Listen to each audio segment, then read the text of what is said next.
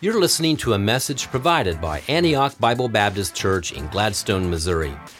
We intend this to be a helpful resource to you as you grow in your walk with Jesus Christ. This is intended especially for those who are unable to attend our worship gatherings and therefore were unable to hear the teaching of God's Word. This should not replace your gathering with our church as a member. If you're checking us out for the first time and are looking for a church to visit, we hope that you enjoy this content and that it impacts you personally. Thanks for listening. As a church family, we have been in a series called Sexuality and the Gospel. We have basically worked line by line through our statement of faith on marriage and sexuality. Our statement of faith was written, we've talked about this, but just a quick reminder the last reminder you'll get. Our statement of faith was written through the lens of Scripture and the gospel. So, Scripture being our final authority for faith and life. So, we go to the Word of God to say, what does the Bible say about sexuality and marriage? And then we do it also through the lens of the gospel. This good news that Jesus came and He died for our sins, was buried, and He rose again. And now we can have victory in our life through Jesus. So, we have this lens of Scripture and the gospel. So, one more time, I want to read through our statement of faith on marriage and sexuality as we finish out our series today by looking at the last few sentences of our statement of faith. So, one more time, I'll read through it for you, and uh, then you can read through it at your own uh, leisure from now on. Um, we believe that God wonderfully and immutably creates each person as male or female. These two distinct complementary sexes together reflect the image and nature of God. Rejection of one's biological sex is a rejection of the image of God within that person.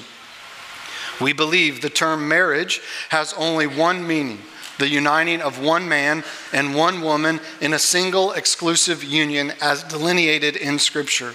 We believe that marriage between one man and one woman for life uniquely reflects Christ's relationship with his church. We believe that God intends sexual intimacy to occur only between a man and a woman who are married to each other. We believe that God has commanded that no intimate sexual activity be engaged in outside of marriage between a man and a woman. We believe that any form of sexual immorality, including adultery, fornication, homosexual behavior, bisexual conduct, bestiality, incest, or use of pornography is sinful and offensive to God. We believe that in order to preserve the function and integrity of Antioch as the local body of Christ and to provide a biblical role model to Antioch members and the community, it is imperative that all persons employed by Antioch in any capacity or who serve as volunteers agree to and abide by this statement on marriage, gender, and sexuality. We believe God offers redemption and restoration to all who confess and forsake their sin, seeking his mercy and forgiveness through Jesus Christ. We believe that every person must be afforded compassion, love, kindness, respect, and dignity. Hateful and harassing behavior or attitudes directed toward any individual are to be repudiated and not in accord with Scripture or, nor the doctrines of Antioch. So, as we have worked through this statement of faith, we have seen several things. First, we have seen God's grand design. In Genesis chapter 1, verses 26 and 27, we saw that God created us male or female, man or woman. This is what Jesus would refer to back to Genesis chapter 1 in Matthew chapter 19. This is what Paul would refer to in his letters as well. He would go back to Genesis chapter 1 and say, This is God's grand design male or female, man or woman. We come to this life, we learned not as a blank canvas to be painted how we see fit to determine our gender, to determine what we want to do with our lives. Rather, we have come to this life wonderfully and immutably painted in the image of God. Since we know that there is a grand designer of our sexuality, then we have to ask what is God's plan for our sexuality, which led us to the next part of our statement of faith where we saw God's grand plan. And we answered these three questions What is marriage? What does marriage represent, and why does marriage even matter? We learned that marriage is between one man and one woman in a single exclusive union. We, we learned that marriage, what it represents is Christ and the church. And we learned that marriage matters because you glorify God through your body in your marriage. We saw this in Genesis chapter 2, verses 19 through 25. So at that point in Genesis 1 and 2, the world and everything in it is moving along at a good pace, right? Everything's right. The, the, things are right with God, things are right with each other. The world is working according to God's design and according to God's plan. But we know that in Genesis chapter 3, Satan enters the scene to tempt Eve. And Adam and Eve choose to eat of the fruit that God had told them not to eat of. And in that moment, sin entered the world. And sin broke our bodies, our minds, and our hearts. And although we are still created in the image of God, the image of God was marred by sin. And here's what the Apostle Paul Here's how he describes our situation in Ephesians chapter 2, verses 1 through 3. He says, And you were dead in the trespasses and sins, following the course of this world, following the prince of the power of the air, the spirit that is now at work in the sons of disobedience among whom we all once lived in the passions of our flesh, carrying out the desires of the body and the mind, and were by nature children of wrath like the rest of mankind. The way Paul describes it is that we, we had a new leader at that moment. That rather than our leader being God, we chose Satan as our leader. And we follow the course of this world. We follow his leadership in our life. Week after week, we see and hear people making decisions that are going against God's design, against God's plan. And we know that the source of these decisions that they're making comes from Genesis chapter 3 in man's grand fall. When they chose to eat of the fruit and sin entered the world, everything that we see happening with sexuality and gender and in marriages, all of that goes back to Genesis chapter 3. That was man's grand fall. And so here we find ourselves in a desperate situation, self destructing seeking our own desires and what we want. And we're living, as Ephesians says, we're, we're living after our, our own desires, our own passions, our uh, going and being nature of, we're by nature children of wrath. That we're just living for ourselves and destroying ourselves. And we find ourselves in this hopeless state. But thanks be to God, we're not left in this hopeless state. Because we come to the end of our statement of faith when we say this we believe that God offers redemption and restoration to all who confess and forsake their sins, seeking his mercy and forgiveness through Jesus Christ. We believe that every person must be afforded compassion, love, kindness, respect, and dignity dignity. Helpful and harassing behavior or attitudes directed toward any individual are to be repudiated and not in accord with scriptures nor the doctrines of Antioch. What we find in this moment is God's grand redemption. That God, through the person of Jesus, steps into our mess and redeems us and buys us back. So let's look at this first statement. We believe God offers redemption and restoration. What is this term redemption?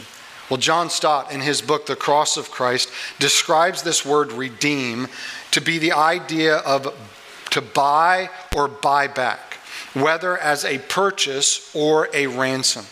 So the word picture of redeem is that God is buying us back that we were once his genesis 1 and chapter genesis 1 and 2 and in genesis chapter 3 through sin now we follow the course of this world. So we've made this decision and now jesus has come to redeem us to buy us back from the enemy. We see this in matthew chapter 20 and verse 28 where jesus says this of his own life even as the son of man came not to be served but to serve and why did he come to serve? He came to give his life a ransom for many.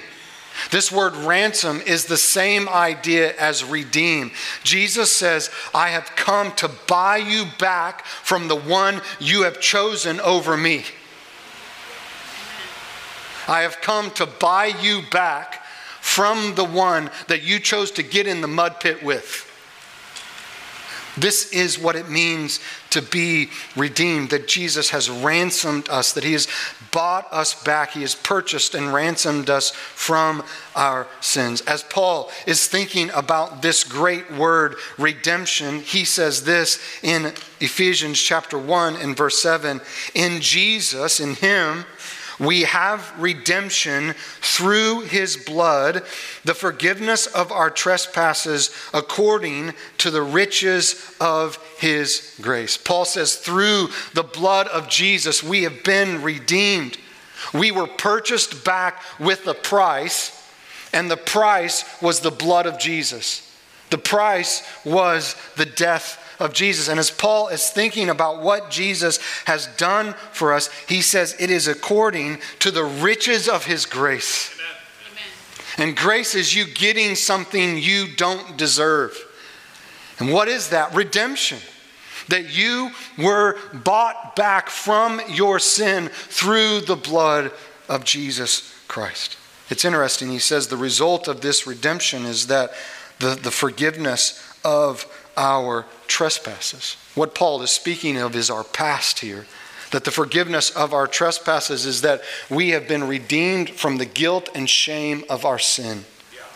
The moment you put your faith and trust in Jesus Christ, the moment you put all of your, your trust in Him, all of your eggs in His basket, is the moment that you've been forgiven of all of your sins. You don't have to carry the guilt and the shame of your sin anymore because you've been purchased.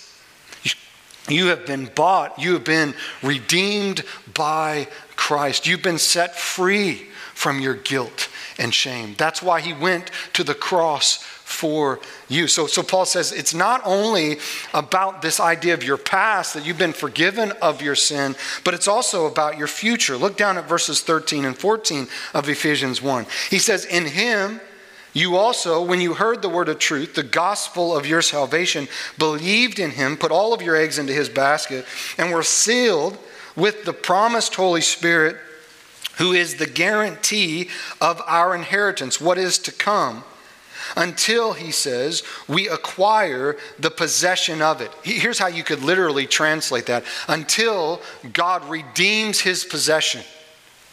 So, Paul not only has our past in view when he says we've been bought, but he also has our future in view. He's saying there's coming a day, and the Holy Spirit that lives inside of us is the down payment for a future redemption that is to come a day when we'll no longer even deal with the presence of sin in our lives. That we'll live in a perfect world, that the Holy Spirit is that guarantee of what is to come. He says it again in Ephesians chapter 4 in verse 30. He says, And do not grieve the Holy Spirit by whom you were sealed for the day of redemption. So, this day that is going to come where we will be completely redeemed. There's a future day that is to come. In, in, Luke chapter 21 in verse 28, Jesus is talking about the return, his return, and the return of the Son of Man. And he says the redemption is drawing near. That there's a day coming when everything is going to be made right. There's a day coming when everything's going to go back to Genesis chapter 1 and chapter 2, when everything will be made right. Paul speaks of this in Romans chapter 8 when he's talking about living in a world that is broken by sin. And he has this thought of we're all groaning, like creation's groaning, we're groaning from the brokenness of the world because of sin. And in Romans 8 and 20, verse 23, he says, And not only the creation, but we ourselves, who have the first fruits of the Spirit, groan inwardly as we wait eagerly for adoption as sons. And listen, the redemption of our bodies. So Paul is having us look forward and saying there's a future redemption coming. So not only is our past forgiven, not only have we been set free through his redemption from the, the, the penalty of sin, but there's also this future coming where we'll be set free from the presence of sin, where we won't even be in the presence of sin. So that's why when you go to Revelation and it says there'll be no more pain, there'll be no more death, what's he talking about? That's the completion. That's redemption being complete in that moment. So, what about the here and now?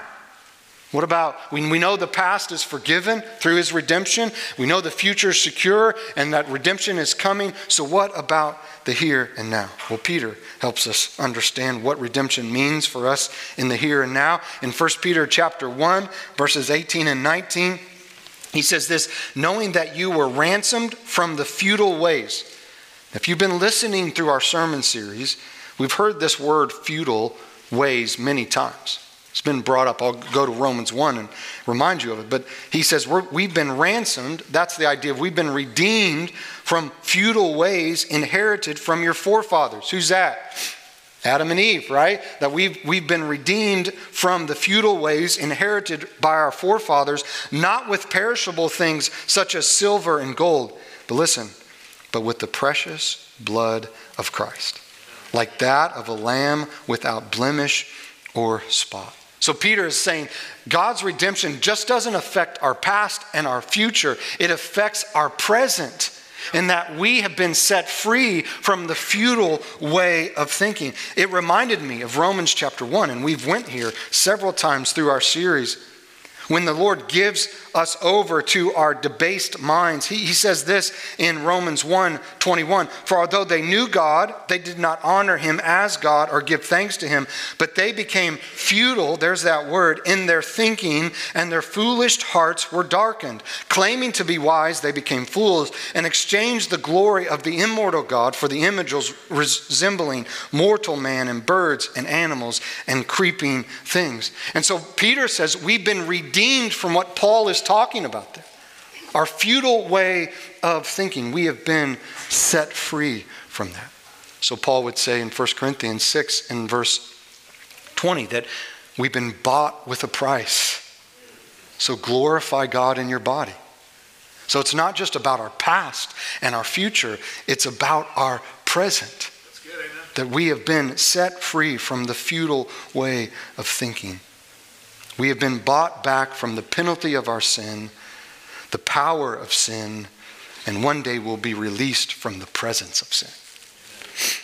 That's all wrapped up in this one word when we say we believe that redemption is available to all. Your past, your present, and your future. You have been bought back from the penalty of your sin.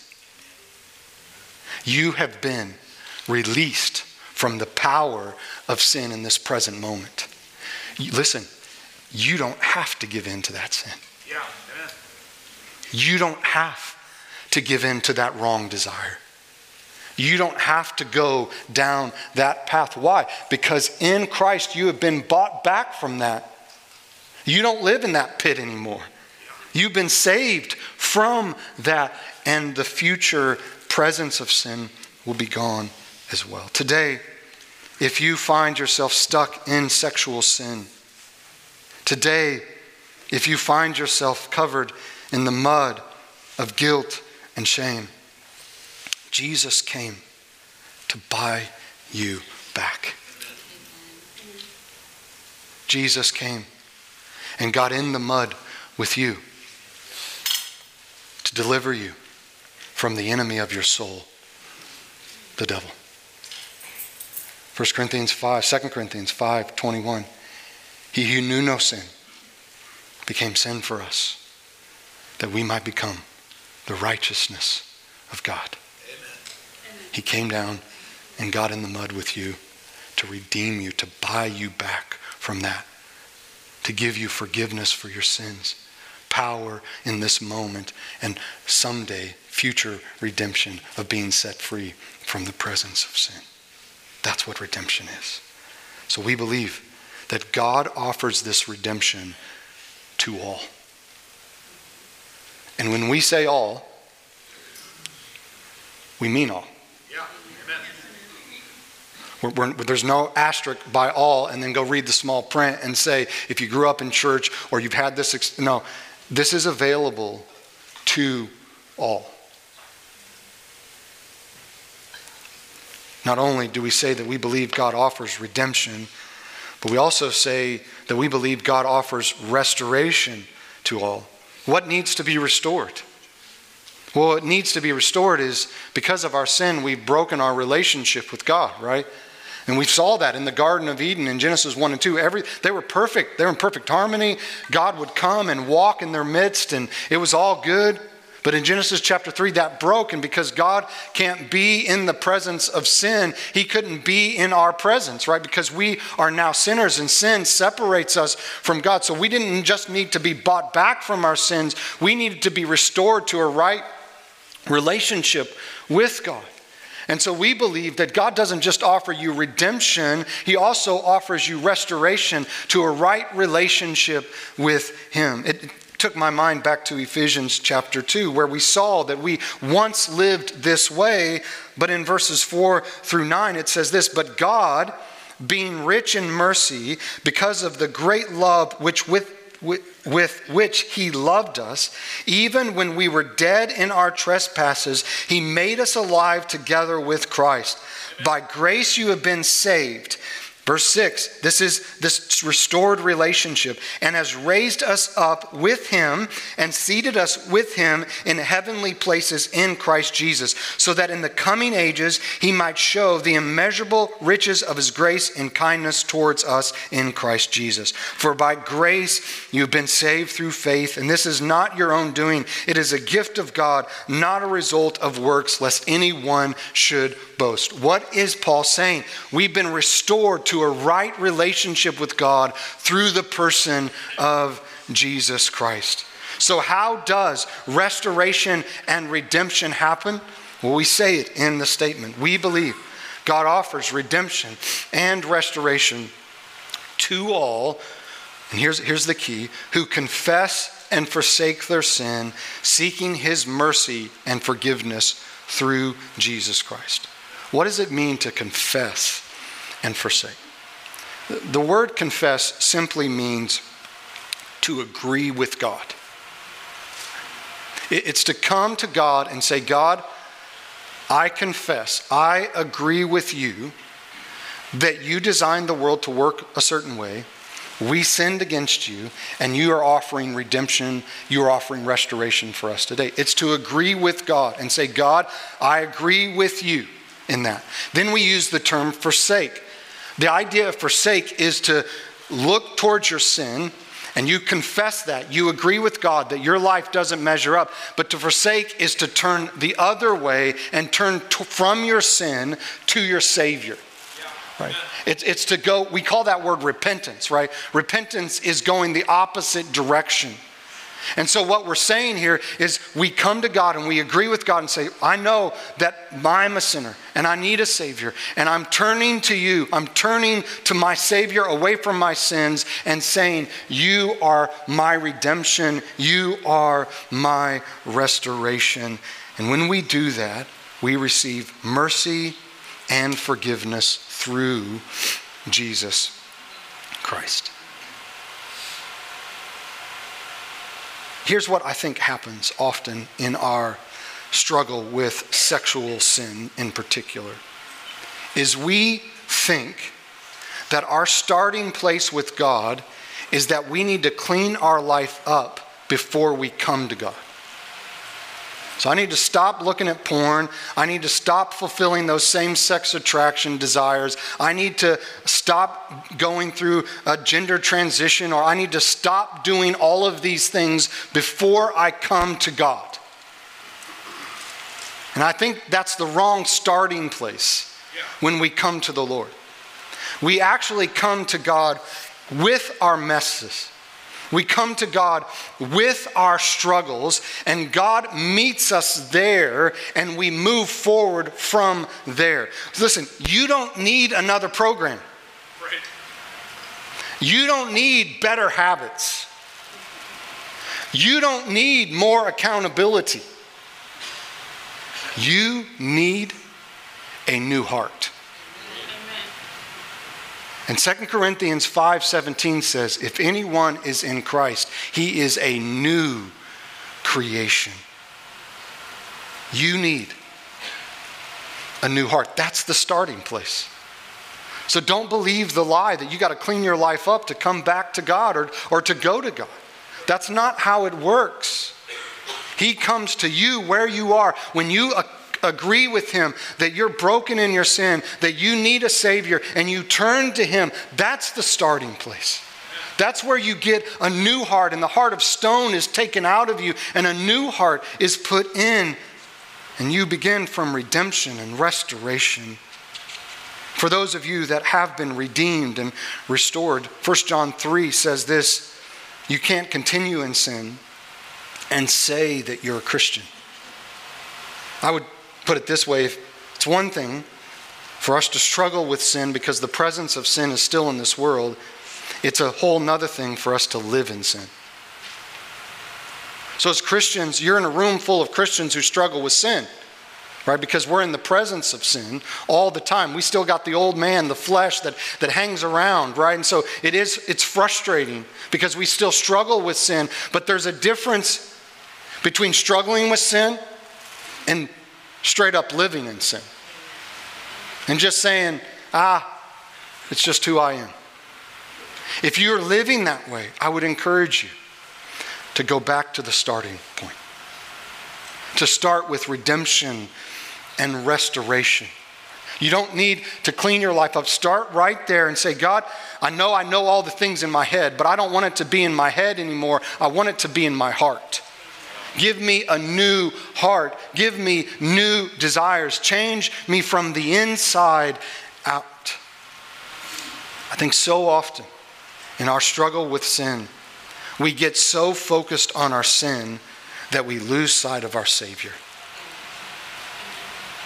That it's like all you can think about every day is your sexual sin. That's all you think about sexual sin, sexual sin. Like, and that's all you focus on all day. And you go to, to uh, addiction recovery groups, and that's all you talk about is your sin. And what I'm saying to you today is please take your eyes off of your sin and put them on your Savior. Look at how good God is. Focus on His redemption. Focus on His restoration. Grow your love for God. And here's what I found when I grow my love for God, what happens is those desires become less and less. They get pushed out with my love for God. And here's the, you can add, it doesn't have to just be sexual sins. We can throw in any kind of sin that we struggle with. I just get concerned in the church. It's like that's all we want to talk about sometimes is we want to focus on the sin, the sin, the sin. And we got a Savior.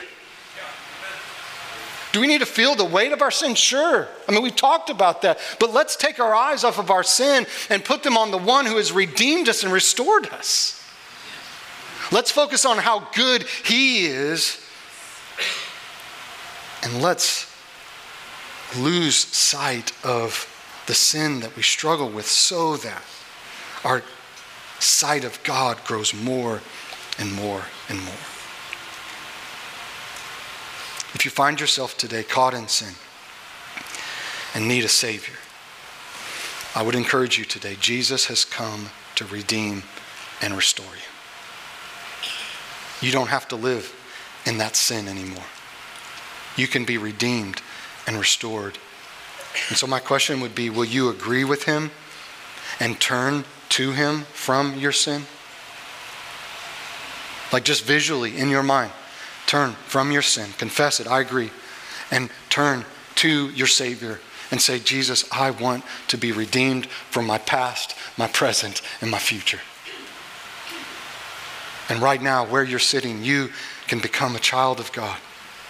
You can know the freedom of not being controlled by the power of sin anymore. You can know the freedom of being set free from the, the, the penalty of sin. And you can look forward to the day that you will be set free from the presence of sin.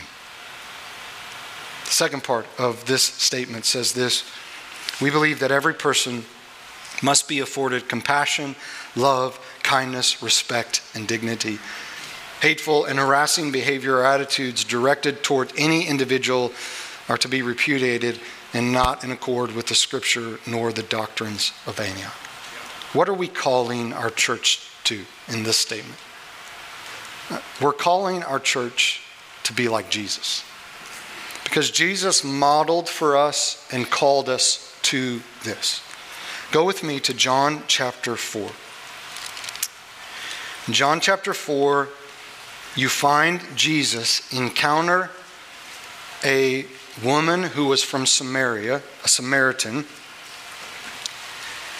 and she lived in sexual sin. If you read her story, she lived in sexual sin. She was committing sexual immorality as we define it in our statement of faith. Jesus goes to this well to get water, and he goes at a time when people didn't normally go. And because in this culture she had two strikes against her, she was a woman, which were second class citizens in this culture, and she was a Samaritan, right? So she had two strikes against her, and she had a lot of different husbands. So there was a lot of things going against this gal. So she went to the well at a time when other people didn't go to the well. When she goes there, Jesus shows up and he asks her to give him a drink of water. And they have this whole discussion about living water. And in verse 16, well, verse 15, she says to Jesus, Give me the water that I'll not be thirsty or have to come here to draw water. Like, because he's talking about a living water. In verse 16, Jesus says, Go, call your husband and come here. And the woman answered him, I have no husband. And Jesus says to her, You are right in saying, I have no husband. For you have had five husbands, and the one you now have is not your husband. What, have, what you have said is true. And I love her response to Jesus in verse 19. The woman said to him, Sir, I perceive that you are a prophet. I just love it. Like, she's, she was good at observation. You know what I'm saying? She had that, that gift of observation there. So she says to Jesus, I, I perceive that you're a prophet. So in this moment, it feels like, well, this woman's probably going to walk away from the well being mad at Jesus because he called her out. That she's had five husbands, and the sixth one that she's living with is not her husband now. And so he's obviously throwing her under the bus and calling this out in her. But they continue to have a dialogue about this living water and that Jesus is the Messiah. And even Jesus says, or she says to Jesus in verse 25, I know that the Messiah is coming who is called the Christ, and when he comes, he will tell us all things. And Jesus said to her, I who speak to you am he. Light bulb comes on her moment that she is speaking to the Messiah. And look at what verse 29 says about her response to Jesus. She goes back to the village and she says, Come see a man who told me all that I ever did. Can this be the Christ? Her response to Jesus wasn't, I hate that guy. What a jerk. Her response to Jesus was,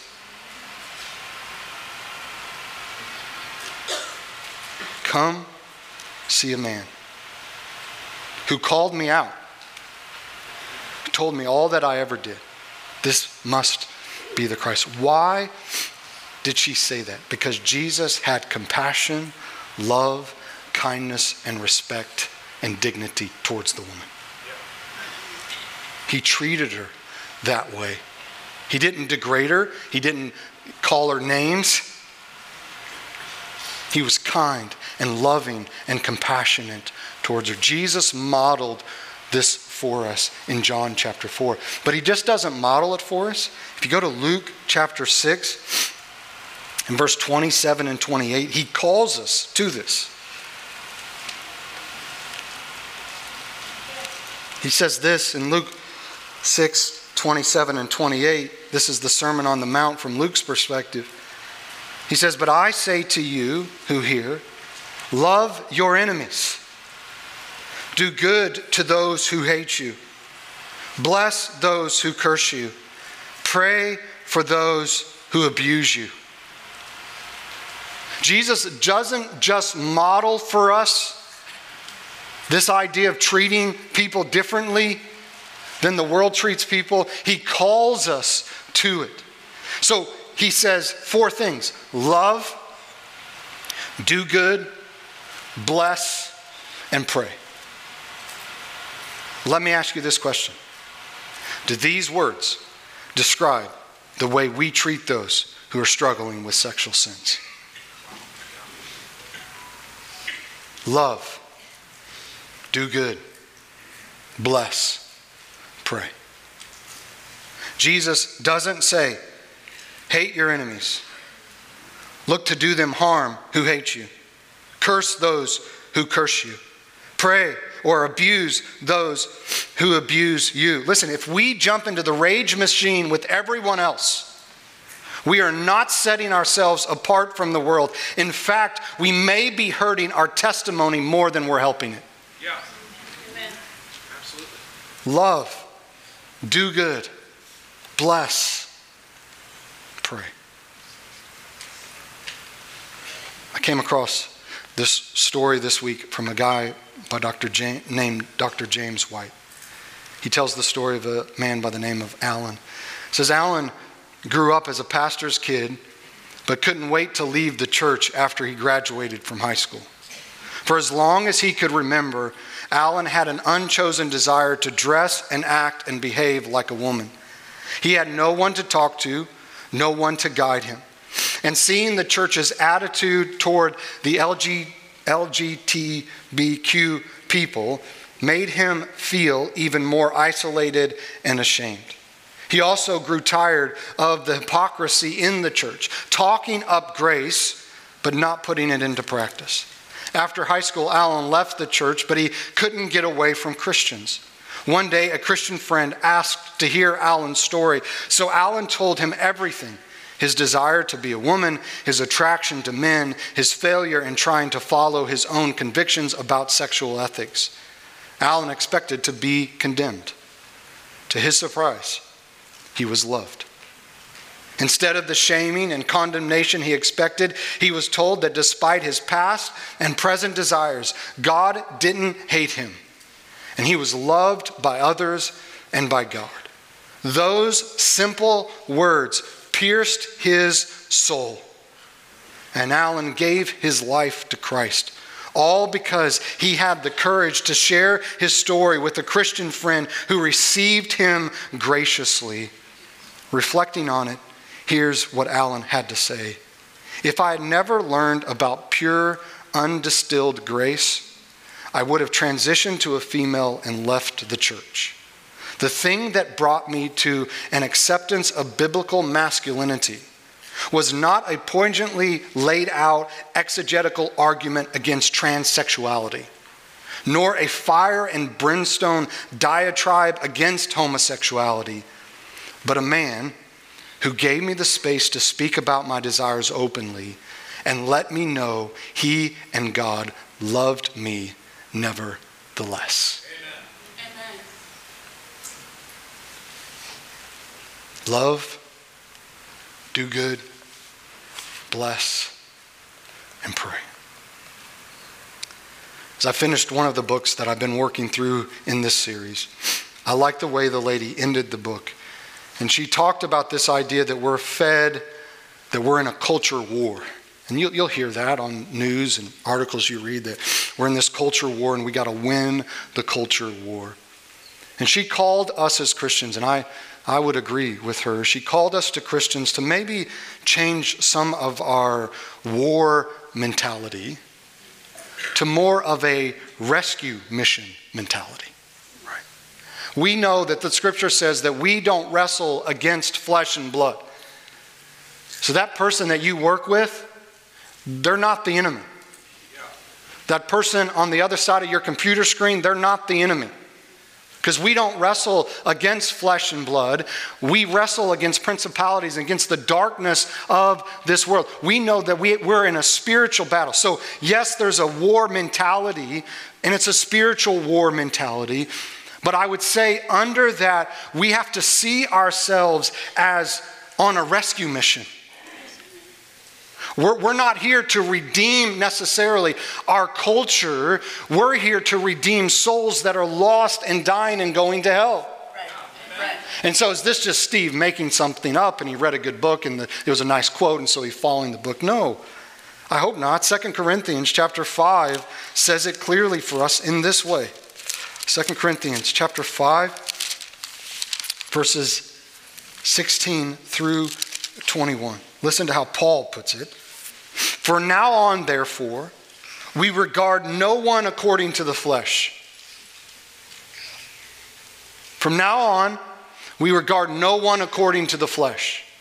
What is Paul saying? He's talking about our, our, our flesh, our outward look, right? Like we don't regard people according to the flesh because we understand that there's something deeper going on in their heart and life. So Paul said, when we look at people as followers of Jesus, we see them differently. We don't look or regard them according to the flesh, even though once we regarded Christ. He's talking about how he viewed Christ. Once he regarded Christ according to the flesh, we regard him thus no longer. Therefore, he says, if anyone is in Christ, he's a new creation. The old has passed away, behold, the new has come. All this is from God, who through Christ reconciled, redeemed us, uh, restored us to himself. And here's what he did for us He gave us the ministry of reconciliation. That is, in Christ, God has reconciled the world to himself, not counting their trespasses against them, and entrusting to us the message of reconciliation. That's why we have to view this not as a culture war to fight and win. We must view this as a rescue mission because we've been called to be reconcilers. We've been called to go into the world and reconcile people to Jesus. Therefore, he says in verse 20, we are ambassadors for Christ. God making his appeal through us. We implore you on behalf of Christ, be reconciled to God. Church, we are on a rescue mission. And God has left us here not to regard people according to the flesh. God has left us here to help people see that there's something deeper going on in their heart and life, that they need a Savior, and His name is Jesus. So we unwaveringly and unapologetically stand on the truths of Scripture when it comes to God's grand design and God's grand plan but I would say this we do it with gospel humility. We do it with a sense of humbleness. So let me ask you this if somebody went out and they are from the LGBTQ plus community, and they were to look at your Facebook post, they were to look at your Instagram feed, they were to look at your Twitter feed, would they see Jesus?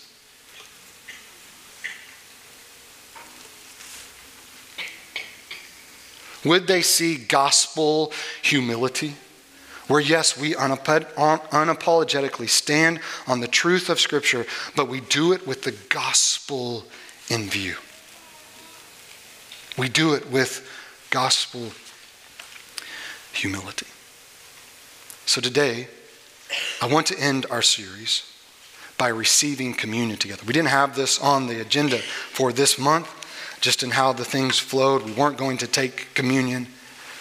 But I felt it was important as we've talked about redemption and restoration today and the blood of Jesus, and we talk about this idea of, of us representing Christ well to the world and a gospel humility.